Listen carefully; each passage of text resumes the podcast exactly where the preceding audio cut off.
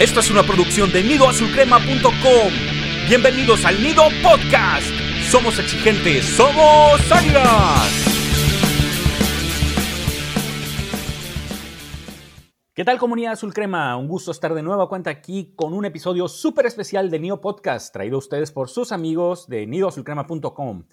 Lo anterior, pues es debido a que las Águilas de América ya tienen nuevo entrenador en la persona del argentino Santiago Solari. Por lo que, a pesar de que ya habíamos dicho que habíamos terminado con la temporada, pues quisimos hacer este episodio debido a lo importante y la relevancia que tiene el estrenar técnico y sobre todo un equipo como el América, que es lo que realmente a nosotros nos interesa. Antes de iniciar con los puntos a debatir, quiero presentar a mis amigos que me están aquí acompañando, que son Charlie y Slash. ¿Cómo están, muchachos? ¿Qué tal, Beister? Pues ya nos habíamos despedido eh, en el podcast pasado, pero bueno, las circunstancias nos invitaron a hacer un nuevo episodio. Y quiero saludar a Slash que ya regresó de su fiesta de compromiso con Michelle. Muchas felicidades también a ti, Slash, que seas muy feliz. Bravísimo, bravísimo. No, hombre, muchachos, lo, que tiene que aguantar uno por ausentarse una fecha, ¿no? No le pueden dar tarjeta roja a uno porque empiezan rumores peores que TV Notas, pero la verdad un gusto estar aquí otra vez, verlos y pues para platicar este tema que tantos días nos ha tenido en velo, saber quién iba a ser el famoso técnico azul crema, ya lo tenemos y creo que hay bastantes puntos a debatir hoy, así que vamos, vamos con ello, muchachos.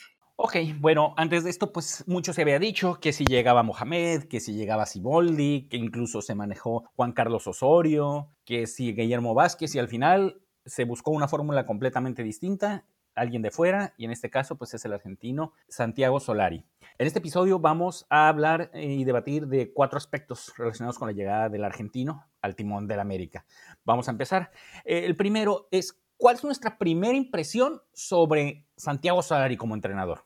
Eh, la primera impresión es que es un personaje que, es bien conocido en el mundo del fútbol. Digo, el apellido Solari es bastante conocido, pero la verdad es que tiene poca experiencia, como ya todos sabemos a estas alturas.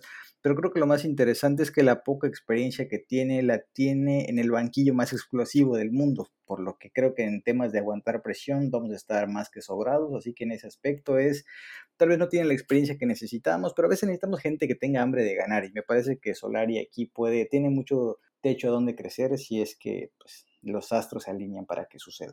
Pues para mí primera impresión fue de sorpresa realmente, era un nombre que no se había manejado eh, hasta el fin de semana y bueno, sí nos sorprendió a todos la llegada, como dice Vince Slash, no tiene mucha mucha experiencia, pero bueno, este, creo que prefiero a alguien que estuvo cinco meses en el Madrid y varios años de preparándose en las filiales del Madrid que al profe Cruz, ¿no? O lo que te esperaba. ¿no? Voldi era buena opción, pero bueno, creo que de lo que había y del poco tiempo que tuvieron, creo que se eligió bien.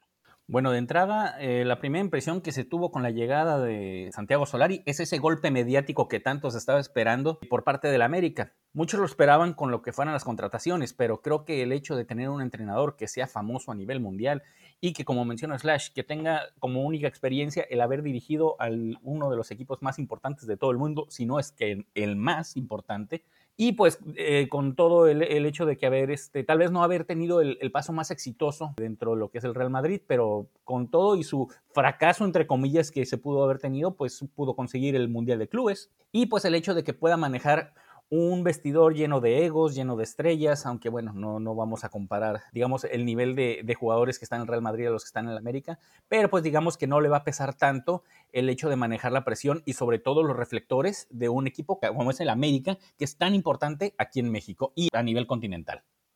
Ahora, ¿qué gana el Club América con la llegada de Solari al banquillo? Pues a ver muchachos, aquí tengo que yo, yo siento que el América va a ganar en tres aspectos. El primero, ya comentaste un poquito, que es el mediático, porque el apellido Solari se conoce en Sudamérica, se conoce bien en Europa, y creo que es bueno que el nombre del, Club América suene, porque luego con eso de que solo jugamos con Champions y, a veces, no quiero que nos volvamos muy caseros y creo que Solari nos va a devolver un poco de los reflectores que hemos perdido en años recientes. Siento que vamos a ganar en el aspecto táctico, porque según leí, a sus equipos les gusta proponer. Y yo creo que no me dejarán mentir, pero los argentinos son los que mejores conocen la teoría en el mundo, si no es que son los mejores. Más allá de si sus equipos funcionan o no, tácticamente para mí son los mejores. Seguramente que Santiago tiene mucha experiencia. Incluso leí una columna ahí que escribió que se llama Enemigos íntimos, se las recomiendo. La escribió en 2011 cuando no sé si había terminado de jugar o estaba reciente eh, retirado este, luego les comparto el link, así que creo que en, en, lo táctico vamos a estar bien y creo que muy importante en el aspecto disciplinario, como parte de estas lecturas que he estado haciendo sobre él, muchos indican que en su estancia en el Madrid no jugaban aquellos futbolistas que no estaban al 100%, que estaban faltos de forma, eso simplemente los borró. Entonces en Cuapa hace falta eso porque ya vemos que tenemos muchos gitanones que entre temas de actitud o temas de que no están bien en lo físico, pues no terminan por rendir o no se les da chance. Me, deja tranquilo que con Solari, si sigue esta metodología, van a estar borrados a menos que se pongan a tono y creo que eso pues, beneficia a todos, ¿no? Incluso a gente como Roger Martínez si se queda. Con Solari va a jugar todavía menos, no va a tener un piojo que esté abogando por él. Entonces conviene, si se va a poner a tono, que juegue, pues para deshacernos de él lo más pronto posible. ¿O cómo ven ustedes, muchachos? ¿Qué ganamos? Yo creo que se gana, como bien dicen, que nos volteen a ver, y eso siempre es importante. Es un entrenador sudamericano que tiene experiencia en, España y creo que podrá manejar muy bien el vestidor. Y los propios jugadores, al, al tener un entrenador que va a llamar reflectores de Sudamérica y de algunos de España, igual les, les interesa mostrarse más y poder eh, dar el brinco ese que siempre han anhelado. Entonces creo que se gana también en esa parte de que igual motiva al jugador una forma de que Miguel Herrera no lo podía hacer. Y creo que tácticamente, pues, ideas frescas, ¿no? No es el básico entrenador del carrusel mexicano que ya habíamos discutido. Todos los entrenadores que tenemos, amigos, la mayoría sabemos cómo juega. Entonces sí es importante que haya alguien fresco, alguien que tenga idea y sobre todo que alguien que le gusta ser ofensivo. En este caso yo creo que lo que principalmente se gana es, como menciona Charlie, una bocanada de aire fresco. Además de que es un entrenador fuera de lo que es la baraja clásica del fútbol mexicano, pues creo que en América ya lo que necesitábamos eran ideas frescas, porque lo que es el, tipo de fútbol que se intentaba manejar con Miguel Herrera ya tenía hartos a muchas personas, pese a que había muchos aficionados que apoyaban ciegamente, hiciera lo que hiciera Miguel Herrera, pues creo que todos estamos hambrientos de tener un tipo diferente de fútbol y sobre todo, como comentan, con mentalidad ofensiva. El parado táctico que utiliza, que ha utilizado más bien dicho, Santiago Solari eh, durante su estancia en, en, Real Madrid, en las diferentes categorías, eh, es un fútbol muy, muy vertical, que busca ir mucho por los costados y que le gusta jugar con un solo delantero, así que pues vamos a ver muchas variaciones ahí, además de tener interiores, así que esto pues es algo que, que, no se utiliza tanto en el fútbol mexicano y sería algo que pudiera beneficiar una vez que los jugadores se adapten al estilo de juego que quiere eh, inyectar eh, Solari, pudiera ser algo muy benéfico y a la vez algo que pudiera ser espectacular. Esperemos que la idea se capte rápido los jugadores pongan todo a su disposición para poder hacer de este experimento esta apuesta que está teniendo la directiva por un fútbol al estilo europeo, que sea lo mejor y lo más redituable y que se traduzca en muchos triunfos y en algún momento en títulos.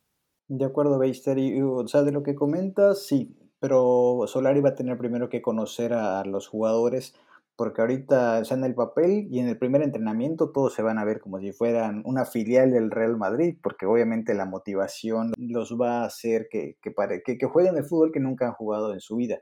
El chiste es ver qué tan sostenible va a ser, que ya sabemos que de lo que carece el fútbol mexicano, el fútbol latinoamericano en general es de consistencia, los jugadores son de chispazos, hoy juego como crack listo para ser delantero de Liverpool y al rato no puedo estar ni en los chapulineros de Oaxaca, como siempre nos dice Charlie. Entonces hay que dejar que conozca un poquito Santiago antes de empezar a estar juzgando y evaluando su trabajo. Bueno, antes de continuar, pasemos a la información de nuestras redes sociales y las plataformas donde pueden escuchar todos los episodios del Nido Podcast. No olvides visitar nuestras redes sociales. Estamos en Twitter como arroba Nido Azul Crema y en Facebook como nidoazulcrema.com. De igual forma, escucha todos los episodios del Nido Podcast en las plataformas autorizadas como Spotify, Google Podcast, Apple Podcast y Anchor. Encuentra toda la información en nidoazulcrema.com diagonal podcast. Somos exigentes, somos águilas. Estamos de vuelta, comunidad azul crema, y ahora, en contraparte de lo que comentamos ahorita, ¿qué es lo que pierde el América con la llegada de Santiago Solari al banquillo? De entrada, pueden, no es tanto lo que yo creo que se vaya a perder, pero pues digamos que se va a invertir es de entrada tiempo. Porque si bien Santiago Solari ya tuvo alguna experiencia en el fútbol mexicano, pero como jugador hace aproximadamente 10, 11 años, cuando vino a los Potros de Hierro del Atlante, pues en sí realmente no está tan familiarizado la forma de dirigir en el fútbol mexicano. Eh, así que, como comentaste hace un momento tú, Slash, eh, va a ser cuestión de que los jugadores se adapten eh, a lo que es la idea y la filosofía de Solari y que Solari también pueda adecuar lo que es el parado táctico a los elementos con los que va a contar. Eh, bueno, obviamente de entrada ya debe tener una idea de los jugadores que integran lo que es la plantilla y con los que va a poder contar de entrada en cuanto llegue y empiece con los entrenamientos, salvo que haya alguno que otra incorporación. Pero pues de entrada, tiempo valioso es lo que, lo que se va a perder. Pero siento que esto es una apuesta. El traer un técnico de fuera siempre es una apuesta aunque en este caso para mí se me hace una arriesgada, pero también muy ambiciosa. Siento que es poco lo que se puede perder, tal vez, este, pues bueno, la inversión económica pues es, va a ser algo importante, pero siento que el que no arriesga no gana y, América está ahorita en una etapa en la que debe echar toda la carne el asador para tratar de rescatar el orgullo y el prestigio perdido en los últimos torneos en los que no se ha podido lograr absolutamente nada y que no se está jugando tampoco a nada. ¿Y qué pierde? Pues bueno, yo creo que empezamos con que se pierde toda la prensa amiga que, que traía el equipo de los últimos años, y apenas tiene como unas horas que lo anunciaron y ya he visto un chorro de, de tweets en contra de la decisión de la directiva o del dueño o de sabrá quién fue que realmente la tomó, pero bueno, eh, creo que se pierde esa parte, eh, pero se gana algo que, que no teníamos hace mucho, ¿no? Que, no, que no la necesitamos, la verdad, Charlie. Creo que se gana la parte que pues, el equipo vuelve a ser un equipo de fútbol, no eh, un show, ¿no? Casi casi estábamos ya en un reality show en los últimos meses. Pues creo que, que se va a perder esa parte de espectáculo que a mucha gente le gustaba, que a nosotros aquí en el nido, ¿no? Y también quizá se va a perder, pues, cierto, pues yo creo que hay ciertos sectores de la afición que no tienen mucha confianza en, en, en Solari, eh, ya sea porque son de los que van a extrañar a Miguel Herrera o porque simplemente, eh, como bien lo comentaba Slash en el Twitter oficial, ya les pasamos este, dónde encontrarnos. Es muy, tóxico lo que eh, a cierta parte de la afición, ¿no? O sea, no, ni siquiera ha llegado eh, Solar y ya lo están acabando, ¿no? Entonces creo que se está perdiendo esa parte de la afición, pero realmente que espero que en lo futbolístico, en lo, en lo táctico y en la parte de jugadores, pues no haya ninguna pérdida, que es lo importante, ¿no? En la cancha. Mm, de acuerdo con algo de lo que han comentado ustedes, muchachos, yo lo que creo que vamos a perder y bueno, es esta, es esta capacidad de entender cómo se juegan las, las liguillas, porque si bien parece súper obvio que son 180 minutos, ida y vuelta, no es lo mismo, o sea, siento que a la gente que viene de torneos largos se le dificulta, porque aquí es el que hizo más puntos es campeón, así de sencillo, me pueden decir, sí, juegan Copa del Rey, juegan otros torneos, etcétera, pero la liguilla mexicana es este torneo sui generis donde puede pasar lo del 2013 que en dos minutos dimos la vuelta, salimos campeones.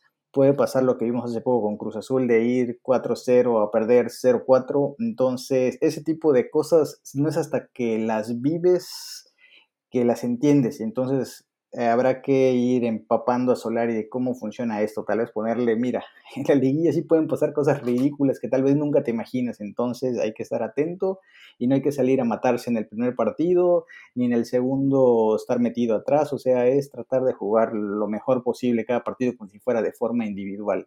Entonces creo que ahí perdemos un, un poquito, no recuerdo algún técnico que haya llegado enseguida y haya sido campeón, digo, para poner todo sobre la mesa, digo, cada historia es diferente, pero la tendencia indica que las liguillas le cuestan a los que son primerizos. Así que siento que eso es lo que vamos a perder de momento y acepto esa pérdida contra todo lo que ya comenté que vamos a ganar. Así que en el balance creo que es una apuesta en la que sí creo. Entonces esperemos que, que todo vaya bien con el buen Solari.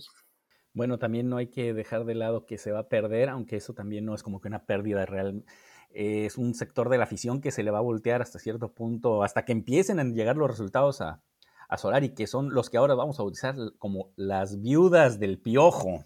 Así que esperemos que ellos en algún momento se den cuenta que pues al que hay que apoyar es al equipo, independientemente de la persona que esté en el banquillo. Sí, de acuerdo, Beister, eso ya lo vivimos en la época cuando llegó Mohamed, que si Mohamed perdía un clásico, eh, fuera turco, que vuelve el piojo. Luego en la época de Matosas, en Arambriz, en todas. Entonces el nombre de Miguel Herrera iba a seguir en el horizonte, todos los fans ahora, o sea, se suponía que nosotros éramos los reventadores de Herrera. Ahora los que eran Piojo fans van a ser los reventadores de todo lo que no sea el Piojo. Tristemente el americanismo siempre va a estar fragmentado, así que hay que aprender a convivir con ello y como siempre he comentado, con argumentos es como se convive y se sobrevive a esto. O sea, no es yo quiero a este porque me cae bien, no, yo quiero a este porque juega así, porque juega así, porque hace esto, hace lo otro. Los que vienen solo a ser fans, bueno, cuando el Piojo firme con Cholos, pues que vayan con él y ya está. Ok, por último muchachos, a grandes rasgos, ¿va a funcionar o no esta apuesta por Santiago Solari? Sí, yo creo que sí va a funcionar. Obviamente va a depender mucho del plantel que tenga, pero yo creo que peor que como estábamos con, eh, con no vamos a estar. Y sí, como bien dice Slash, está muy complicado que estos primeros seis meses se logre algo importante, pero yo creo que si se le da un año de trabajo y se le ayuda a armar un plantel competitivo y sobre todo algo que yo creo que hacía falta con con el cuerpo técnico anterior y que espero que esta vez sí se dé porque parece que Raúl Herrera tiene una buena relación con él, es la conjunción de fuerzas básicas con, con el primer equipo, ¿no? Entonces, espero ver eh, bastantes debuts, espero ver un equipo competitivo, espero ver que algunos de los muertos revivan. Yo sé que algunos no hay manera de que revivan, pero por ahí hay dos o tres que tal vez regresen un poco a la vida. Y bueno, este, estos primeros seis meses sí lo veo muy complicado el equipo va a competir, porque pues, lo, lo ha hecho siempre, pero creo que sí, sí va a funcionar si se le da un año y se le da la materia prima necesaria. Pues sí, coincido en el apartado de, de, depende qué plantel le entreguen, porque yo creo que a todos ya nos quedó claro que nuestro plantel ni es top 3 de la liga, ni es nada, es un, un plantel bastante flaco y no hay fútbol del mundo donde se pueda ganar donde se puede ser contendiente al título si no tienes buenos jugadores. Y el América necesita buenos jugadores sí o sí. O sea, los entrenadores no son magos, aunque a veces creen que son magos y controlan todo desde afuera. La realidad es que los que definen son los jugadores ahí dentro y los que mejor definen son los buenos jugadores. Así que hacemos énfasis en que necesitamos buenos jugadores si queremos realmente ver un, un proyecto nuevo y no solo un parchecito, porque lo dijimos desde antes que se fuera el técnico anterior. Esto no, o sea, pretender que todo lo arreglamos cambiando de, entrenadores, simplemente poner un parchecito o querer tapar el sol con un dedo. Yo lo he manifestado en muchas ocasiones, los problemas de la América son estructurales y van desde el dueño hasta el último de los jugadores. Entonces, si hay que reforzar al equipo o vamos a seguir sin grandes cambios, más allá del envión anímico inicial. O sea, al final, fútbol no miente. Si no tienes buenos jugadores, no vas a llegar lejos, aunque pareciera que sí. Entonces, depende mucho del, plantel que le armen, el cómo le irá al buen indiecito. Yo creo que sí va a funcionar, eh, siempre y cuando le tengan la paciencia necesaria para que la idea de Solari pueda ser captada bien por los jugadores, tanto los que están como los que pudieran llegar, eh, tanto en este como en el siguiente torneo, en caso de que pues, se prolongue la estadía de Solari en América. Y eso es algo que tanto la afición como la directiva debe tener en este caso y sobre todo como una, con una apuesta de algo totalmente distinto como es un, técnico que viene directamente del fútbol español, del fútbol europeo y de primera línea como es el Real Madrid en su momento. Es tiempo, necesita tiempo, necesita mucha paciencia y esperemos que le brinden todas las facilidades a Solari para poder armar un buen equipo y que en este caso incluso hasta el cuerpo técnico va a ser diferente. Así que ya nos vamos a, a librar de el tan, tan, tan atacado Giver Becerra. Esperemos que a raíz de esto nos podamos dar cuenta que el, cúmulo de lesiones que ha habido en el equipo, si sea realmente por un mal trabajo por el, digamos que el equipo anterior, y no por el hecho de que realmente estemos contratando puro jugador que sea extremadamente frágil. Esperemos que todo el equipo de trabajo de Santiago Solari sepan exactamente a dónde vienen y la presión que conlleva el representar a la América. Eh, yo tengo toda la confianza en Santiago Solari, en su equipo de trabajo, y esperemos que los jugadores acepten lo que es el compromiso y la idea del entrenador. Y esto puede pintar para algo muy bueno, pero todo lo que se necesita, y primero que nada, es tiempo. Bueno, comunidad azul crema, con esto vamos a dar por concluido este episodio súper especial y ahora sí, el último de la temporada. Agradezco mucho aquí a mis compañeros del staff por estar aquí en el episodio. Slash, muchas gracias por estar aquí. Un gusto como siempre verles muchachos. El 2020 aparentemente está terminando bien después de todo este fiasco que nos tocó, así que disfruten, celebren Año Nuevo, que seguramente los corajes van a regresar el próximo día 9 de enero cuando regresemos a la actividad. Pero mientras tanto, eh, disfruten y descansen y ya estaremos viéndonos próximamente. Charlie, muchas gracias igual también por aquí, por estar en este episodio. Muchas gracias, me tuve que regresar de mis vacaciones para grabar, pero bueno, este, no pasa nada, ya a ver si ya me dejan en paz un ratito. No, como dices, Slash, la verdad espero que, que el, año está cerrando mejor de lo que esperábamos, ya lo habíamos comentado en el episodio pasado, y bueno, esperemos que no, no, no regresen los corajes del 9 de enero, sino que regrese esa, esa esperanza y esas ganas de ver al equipo que teníamos antes, ¿no? Y bueno, muchas gracias y muchas felicidades, y nos vemos en enero. Ok, y agradezco nuevamente a la comunidad Azul Crema por acompañarnos durante todo este año. Les recordamos que no dejen de visitar nuestro portal de newazulcrema.com, así como nuestra trivia de Águila Master en águilamaster.com. Les deseamos de todo corazón y de parte de todo el staff de New Azul Crema un feliz año 2021 y recuerden que somos exigentes, somos águilas.